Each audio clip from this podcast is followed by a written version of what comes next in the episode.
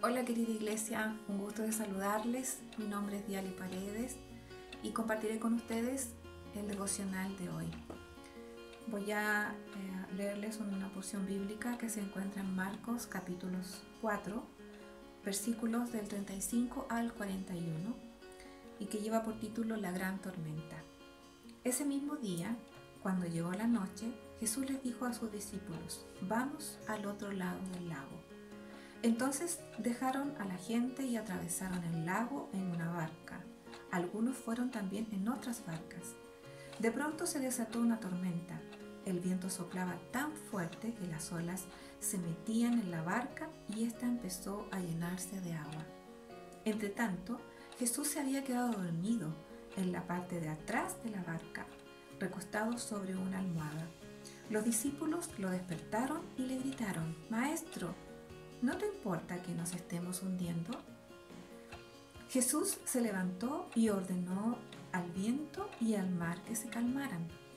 Enseguida el viento se calmó y todo quedó completamente tranquilo. Entonces Jesús dijo a sus discípulos, ¿por qué estaban tan asustados? ¿Todavía no confían en mí? Pero ellos estaban muy asombrados y se decían unos a otros, ¿quién es este hombre que hasta el viento y el mar le obedecen? Hermosa la lectura de hoy que nos invita a estar en paz, a estar en calma, a estar confiados. Eh, hace tiempo atrás escuché una, una expresión de una enfermera que estaba con otro equipo médico trasladando a un enfermo de COVID al sur. Y le preguntaron a ella si tenía temor, si le asustaba eh, hacer este trabajo. Y ella con firmeza respondió que no. Dijo, el conocimiento me da seguridad. Encontré maravillosa esa expresión. El conocimiento me da seguridad. Y yo lo apliqué en, en mi propia vida. Y también te lo pregunto a ti. ¿Cómo está tu seguridad hoy en este tiempo de distinto que estamos viviendo? un tiempo de, contagios del virus, un tiempo de crisis social, de crisis económica, de un futuro incierto. ¿Cómo está nuestro ánimo en cuanto a la seguridad? ¿Tenemos seguridad frente a todo lo que estamos viviendo? Dios nos quiere hacer una invitación. Así como los discípulos habían conocido previamente a este evento a Jesús, cuando lo habían escuchado hablar de las enseñanzas de este reino que se había acercado a través de él, que lo habían visto hacer milagros, em, sanar enfermos, resucitar a muertos.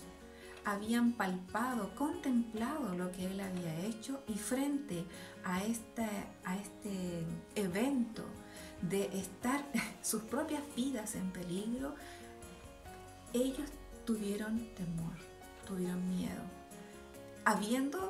eh, teniendo la seguridad es que Jesús estaba con ellos en la barca, pero Jesús estaba durmiendo.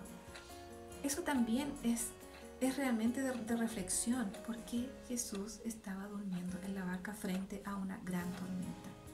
Estaba en paz, seguro. Y esa es la invitación que Dios nos hace a nosotros. Los discípulos habían conocido al Maestro y era necesario que lo conocieran en sus propias vidas, vivencialmente frente a algo nunca visto. Es lo que nos hace en el día de hoy una invitación a conocerle. No tenemos a Jesús corporalmente, lo tenemos a través del Espíritu Santo que está con nosotros ahora en este instante. Pero también tenemos esto, que es la palabra de Dios, las escrituras. Y es aquí donde nosotros podemos encontrar a este gran, gran Dios que va a estar por nosotros, en nosotros. Como dice en Juan 5:39, escudriñen, eso decía Jesús, escudriñen, averigüen, investiguen las escrituras. Y a ustedes les va a parecer que encuentren el reino de Dios ahí. Pero es mucho más que eso. Van a encontrar que hablan de mí, que testifican de mí. Ahí me van a conocer.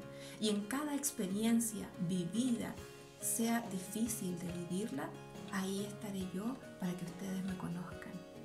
Es necesario encontrar a Dios, es necesario buscar a este Dios.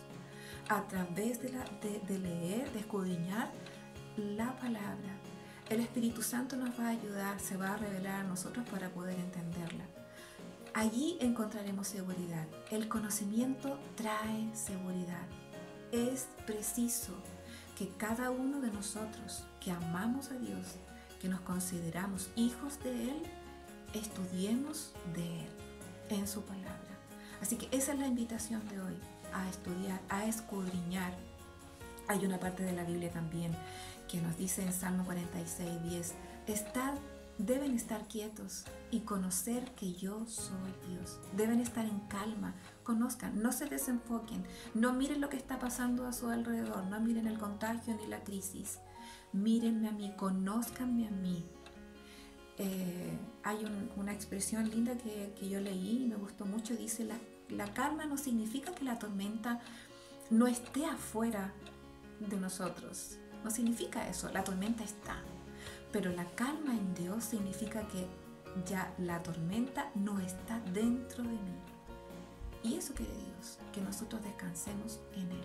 Esa es la invitación que me hace a mí y te hace a ti hoy día, a buscar, a conocerle para estar seguros.